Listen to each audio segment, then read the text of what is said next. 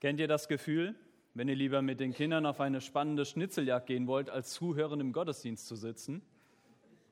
Also ich kenne dieses Gefühl.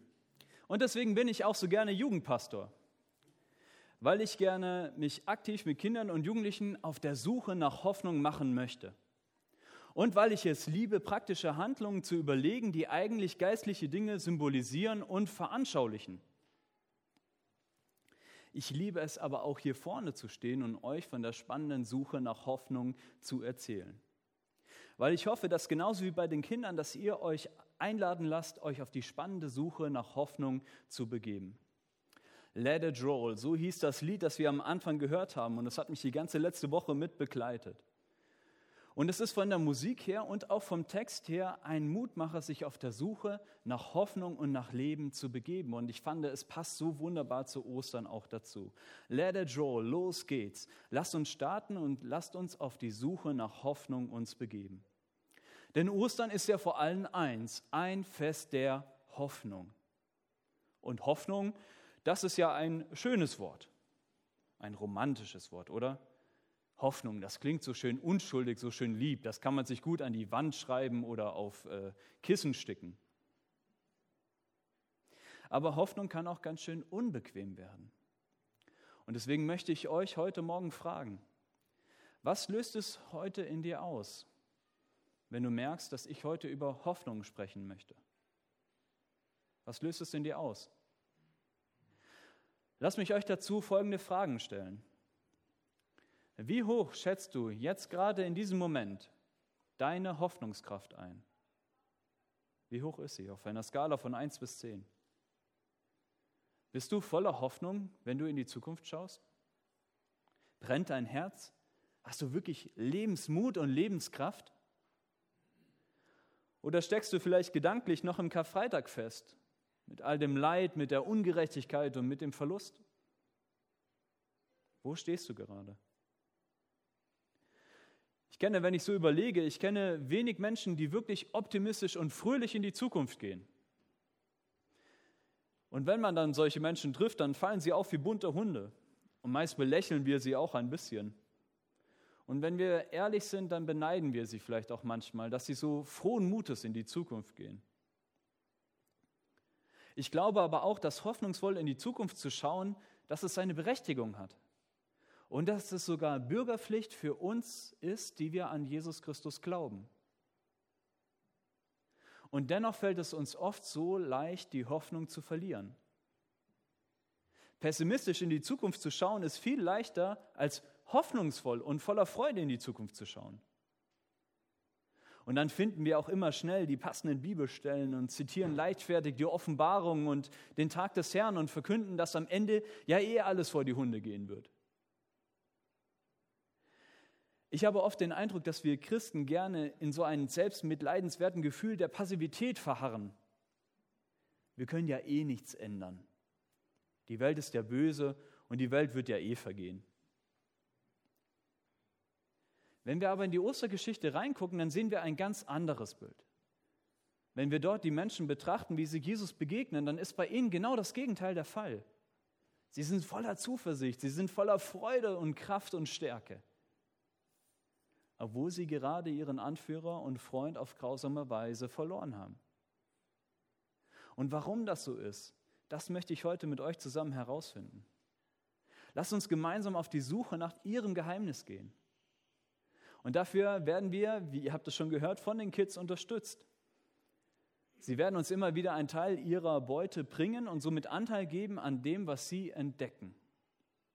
Und eigentlich bräuchte ich jetzt auch schon das erste Ei. aber sie haben es noch nicht gefunden. Wir haben vielleicht zu gut versteckt. Aber das macht nichts. Äh, erfahren, wie ich bin als Jugendpastor, habe ich natürlich einen kleinen Puffer eingebaut. Ich kann euch noch eine kleine Geschichte erzählen. Ich möchte euch ein bisschen was über Training erzählen.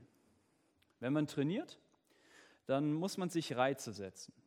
Man muss über das Maß hinausgehen, was man kann. Wenn das so mein Kraftlevel ist, dann, wenn ich Muskeln aufbauen will, dann muss ich einen Impuls setzen, also etwas höher gehen, mich herausfordern. Nur dann wachsen Muskeln. Wenn ich also jeden Tag mit 5 Kilo Hanteln trainiere und ich mache das mein ganzes Leben lang, dann werde ich keinen Progress haben, dann werde ich keinen Fortschritt haben. Sondern ich muss mal hochgehen, ich muss mal mit 10 Kilo Hanteln, 15, 20, 22 und so weiter. Ich muss also immer wieder mich steigern, damit Hoffnung, äh, damit äh, meine Muskeln wirklich wachsen. Und ich finde es ein ganz spannendes Prinzip, weil man es super auch anwenden kann auf unseren Glauben und auch auf unser unser Hoffnungslevel, das wir haben. Paulus sagt es an einer Stelle, er schreibt es ja in einem seiner Briefe, dass wir oft darin verharren, noch bei der Muttermilch zu bleiben. Und er meint damit genau das. Wenn wir trainieren immer mit zu leichten Gewichten, dann werden wir keinen Fortschritt machen. Und genauso ist es auch oft im Glauben.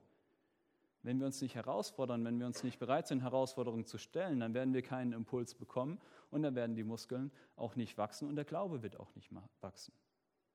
Und ich glaube, das Gleiche kann man auch super auf Hoffnung übertragen. Wann hast du das letzte Mal deine Hoffnungsmuskeln trainiert? Und wie können wir das überhaupt? Sehr gut.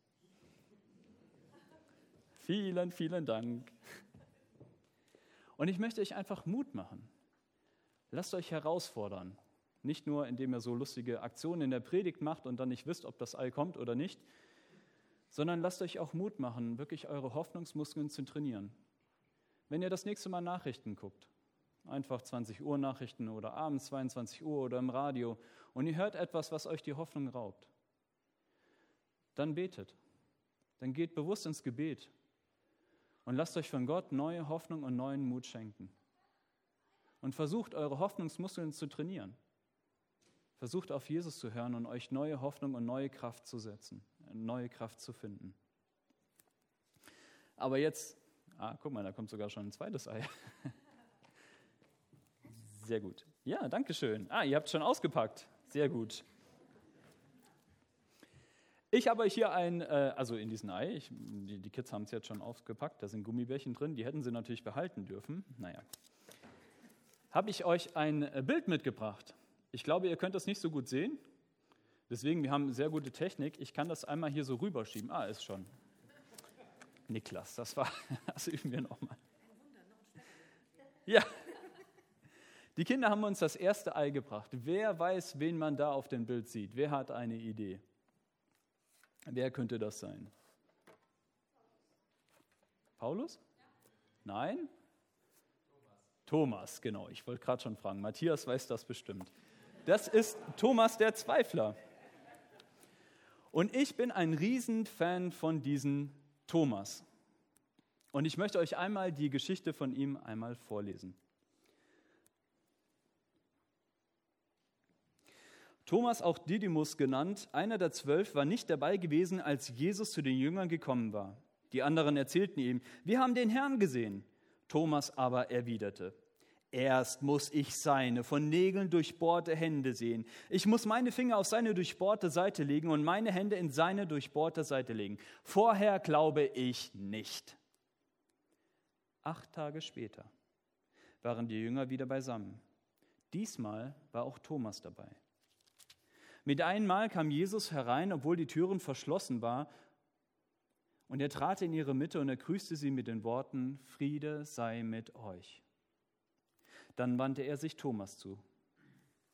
Leg deine Finger auf diese Seite hier und sieh dir meine Hände an, forderte er ihn auf. Reich deine Hand her und lege sie an meine Seite und sei nicht mehr ungläubig, sondern glaube. Thomas sagte zu ihm, mein Herr und mein Gott. Jesus erwiderte, jetzt wo du mich gesehen hast, glaubst du. Glücklich zu nennen sind die, die nicht sehen und trotzdem glauben. Wie schon gesagt, ich bin ein Riesenfan von diesem Thomas. Denn er, ich finde, er ist so ein richtig schön krummeliger Typ. Und immer wenn ich mich mit Thomas beschäftige, fällt mir eine Begebenheit ein, die ich mal in einer anderen Gemeinde erlebt habe. Und es war nach dem, nach dem Gottesdienst beim Kirchencafé und einer der Ältesten gegrungen, es war nicht Bremerhaven, also braucht, äh, es war nicht Herford und auch nicht Bremerhaven. Ähm, ihr müsst jetzt nicht denken, ob ihr vielleicht die Personen kennt. War eine andere Gemeinde. Auf jeden Fall lief der Älteste so durch die Gemeinde und er sammelte Freiwillige, er sammelte Väter, die einen neuen Sandkasten für die Kinder bauen. Und er kam zu einem dieser Väter hinzu und sagte, hey, wir wollen nächste Woche Samstag den Sandkasten für die Kinder neu bauen. Und äh, ich wollte dich fragen, ob du vielleicht für uns grillen kannst. Und dieser Typ, das Gesicht richtig finster und böse, fing an zu schimpfen. Warum sollen wir einen Sandkasten für Kinder bauen? Da werden die Kinder eh nicht drin spielen und die Katzen werden reinmachen und das hat doch eh keinen Sinn. Und ich soll jetzt auch noch für euch grillen. Was ist denn das für ein Quatsch? Ich habe so viel zu tun. Und ihr könnt euch vorstellen, ich dachte erst im ersten Moment, boah, was ist denn hier los? Der Älteste ist aber total cool geblieben. Der lächelte einfach und sagte, super, ich sehe dich nächste Woche um 10 und ist gegangen. Und jetzt kommt der Hammer.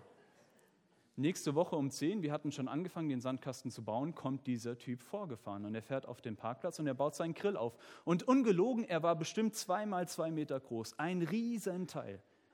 Und dann hat er angefangen auszupacken, Würstchen, Steaks, äh, hat sogar Salat, alles hat er mitgebracht und hat dann zwei Stunden für uns, die ganze Zeit hat er da gegrillt. Hi, da kommt das nächste Bild.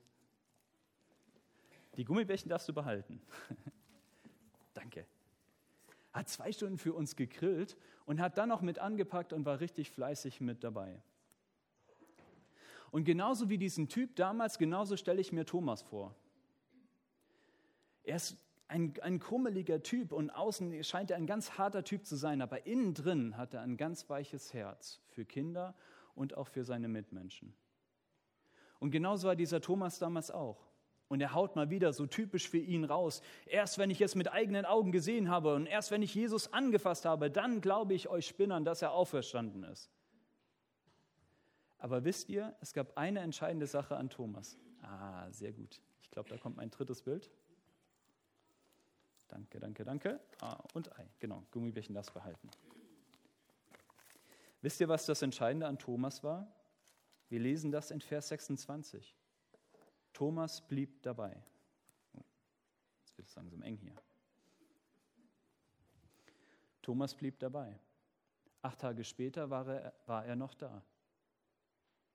Wir können von Thomas lernen, dass Jesus gar nicht von uns verlangt, immer positiv und hoffnungsvoll zu sein. Jesus möchte nur eine Chance von uns, dass, er, dass wir ihm begegnen können, dass er uns begegnen kann. Thomas hätte damals auch einfach ganz krummelig meckern können und dann von dannen ziehen. Aber er meckert zwar, aber er gibt den Ganzen auch eine Chance. Er gibt seinen Freunden eine Chance und er gibt Jesus eine Chance. Und genau das können wir von ihm lernen. In Gemeinde, im Glauben und im Leben erleben wir immer wieder Enttäuschungen, Verletzungen, Entmutigung. Und Jesus verlangt gar nicht von uns, dass wir einfach immer nur lächelnd darüber hinweggehen. Er möchte nur von uns eine Chance, ihm zu begegnen.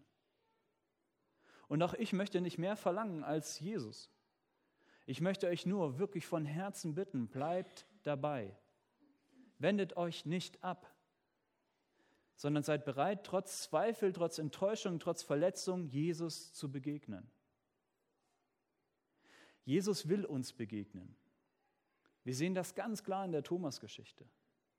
Es dauert zwar manchmal ein bisschen, in unserer Geschichte acht Tage, das ist keine kurze Zeit, aber Jesus kommt, auch wenn wir manchmal auf ihn warten müssen. Und wenn er kommt, dann wendet er sich uns zu und lässt sich ganz persönlich auf uns ein. Wir sehen das in dieser Geschichte. Jesus fordert Thomas ja sogar auf, seine Wunden zu berühren. Das ist weder sehr hygienisch noch sehr erstrebenswert. Ich glaube aber, dass Jesus durch diese Aussage die starke Forderung von Thomas auf die Schippe nimmt. Er begegnet den krummelnden Thomas eben in der Sprache, die dieser Thomas versteht. Und wir sehen das an der Reaktion von Thomas. Er fasst ja nicht an, er braucht ja nicht den Beweis, es reicht, wenn er Jesus sieht, sondern Thomas' Reaktion ist das wunderbare Bekenntnis, mein Herr und mein Gott. Das Bekenntnis, dass Jesus sein Herr ist und dass Jesus sein Gott ist. Und weil Thomas Jesus gesehen hat, glaubt er und bekennt er seinen Glauben. Und genau dazu sind wir auch aufgefordert und eingeladen, mit unseren Zweifeln zu Jesus zu kommen ihn zu begegnen, damit er uns aus den Zweifel, damit er aus unseren Zweifel Bekenntnisse formen kann. Na? Dankeschön. Sehr gut. Die Kinder waren ja schon ganz fleißig und ihr seid bestimmt auch schon gespannt, was im nächsten Ei steckt. Ich bin gespannt, ob sie die Gummibärchen rausgenommen haben. Nein, haben sie nicht. Okay. Ja. Aber sie haben euch ein Bild mitgebracht. Ihr seht das hier und jetzt üben wir es nochmal. Ich schiebe das mal so rüber. Ah, jetzt hat es funktioniert. Sehr gut. Das ist ein lustiges Bild. Ähm, also ich finde es zumindest lustig. Der Papst, das Oberhaupt der katholischen Kirche, in, cool, in einer coolen Hipster-Downjacke. Es ist natürlich die Frage, ob das das richtige Bild ist, was ich euch zeigen wollte. Und ich glaube nicht, denn hier auf der Rückseite sieht man noch das richtige Bild, was ich euch eigentlich zeigen wollte. Ich schiebe das mal wieder rüber. Ah, sehr gut. Ein Hoch auf die Technik. Warum habe ich euch das Papstbild zuerst gezeigt? Nun, weil es ein lustiges Bild ist und weil Ostern auch ganz viel mit Freude zu tun hat und da darf man auch mal lustige Dinge tun. Und weil es spannend ist, so einen ehrwürdigen Mann, der sonst nur altmodisch Roben trägt, Roben trägt, auf einmal zu sehen in so einer modernen Hip-Hop-Downjacke und er sieht aus wie ein kleiner Gangster. Und genauso wie dieses Bild uns amüsiert durch seine Widersprüchlichkeit, genauso schmunzeln können wir über die beiden Säulen unserer Kirche, Johannes und Petrus, die sich ein ganz ungewöhnliches Wettrennen leisten. Und das möchte ich euch einmal vorlesen. Wir lesen das in Johannes 20, die Verse 3 bis 9. Sofort machten sich Petrus und der andere Jünger auf den Weg und gingen zum Grab. Die beiden liefen zusammen los, aber der Jünger, aber der andere Jünger war schneller als Petrus und erreichte das Grab als erster. Er beugte sich vor, um hineinzuschauen und sah, den, sah die Leinbinden da liegen, aber er ging nicht hinein. Simon Petrus jedoch, der inzwischen auch angekommen war, ging in die Grabkammer hinein. Er sah die Leinbinden da liegen und sah auch das Tuch, das man den Toten um den Kopf gewickelt hatte. Es lag zusammengerollt an einer anderen Stelle, nicht bei den Binden. Jetzt ging auch der Jünger, der zuerst angekommen war, ins Grab hinein und sah alles und glaubte. Nach der Schrift stand es ja fest, dass Jesus von den Toten auferstehen würde aber das verstanden sie damals noch nicht. Der Jünger, der mit Petrus hier unterwegs war, ist natürlich Johannes. Die beiden rennen zum Grab, nachdem Maria ihnen erzählt hat, dass der Leichnam weg ist, dass der Stein weggerollt ist und dass der Leichnam weg ist und dass das Grab leer ist. Johannes war schneller als Petrus. Also sind die beiden anscheinend so schnell gerannt, wie sie nur konnten. Und Johannes war eben ein bisschen schneller. Johannes kommt als erster am Grab an und er stoppt. Und die Frage ist, warum stoppt er? Warum geht er nicht gleich in das Grab hinein? Warum geht er nicht gleich rein, um herauszufinden, was dort Sache ist? Man weiß es nicht genau, es steht ja nicht dabei. Vielleicht hatte er Angst vor den Toten. Vielleicht hatte er Angst, mit etwas Toten in Verbindung zu kommen, weil für die Juden galt das ja als unrein, mit einem Toten, einen Toten zu berühren. Vielleicht hat er auch einfach Angst gehabt Jesus war ja sein bester Freund. Und es kann herausfordernd sein, einen, einen Menschen, den man vorher noch lebendig gesehen hat, auf einmal tot zu sehen. Und vielleicht hat er auch einfach davor Angst gehabt. Die Frage ist aber, Johannes stoppt, fragen wir uns warum. Die größere Frage ist aber, warum stoppt Petrus nicht? Und ich glaube, es liegt daran, dass er einfach viel zu impulsiv ist.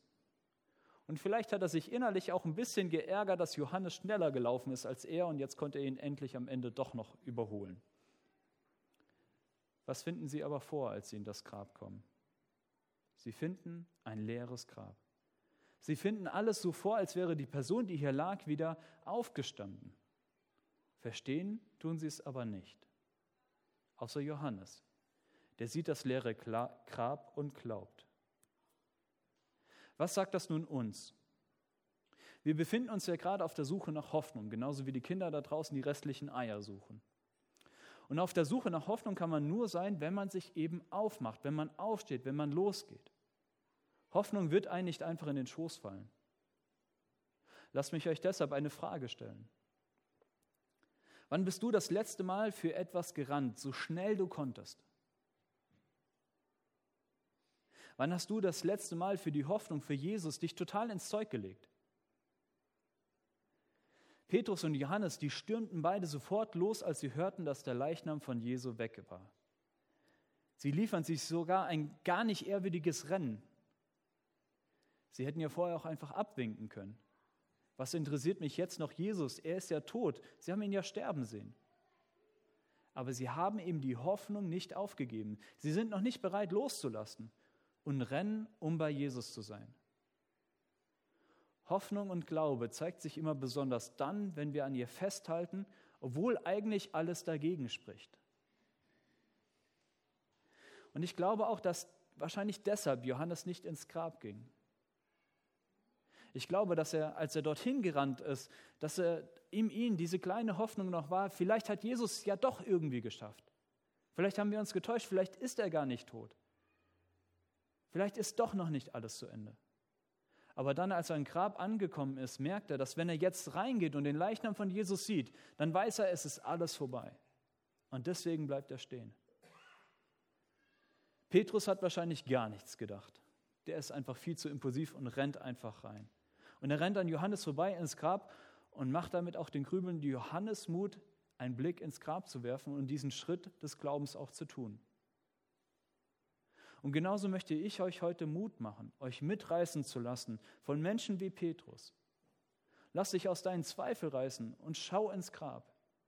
Dann wirst du sehen, dass es leer ist. Und genau das hat Johannes auch gesehen. Auch wenn er in dem Moment noch nicht alles begriffen hat.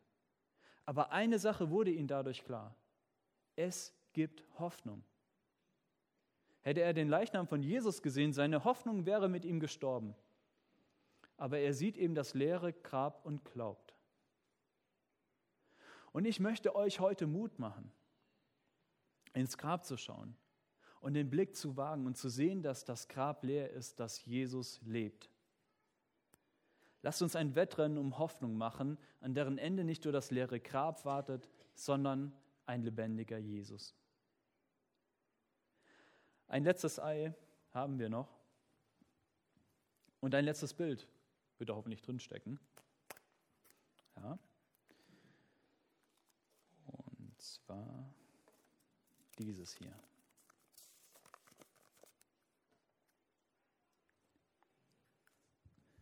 Ich glaube, ihr habt meinen Trick verstanden, Niklas. Du kannst es, glaube ich, einfach so anwerfen.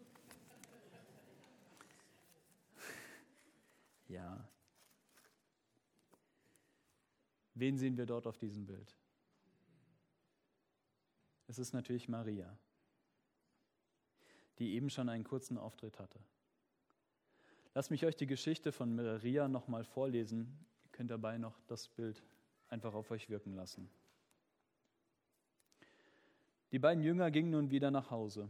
Maria aber blieb draußen vorm Grab stehen. Sie weinte. Und während sie weinte, beugte sie sich vor, um ins Grab hineinzuschauen.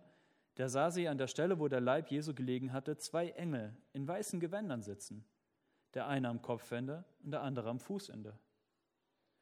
Warum weinst du, liebe Frau? fragten die Engel. Maria antwortete, Sie haben meinen Herrn weggenommen und ich weiß nicht, wo sie ihn hingebracht haben. Auf einmal stand aber Jesus hinter ihr. Sie drehte sich nach ihm um und sah ihn und erkannte ihn jedoch nicht. Warum weinst du, liebe Frau? fragte er sie. Wen suchst du?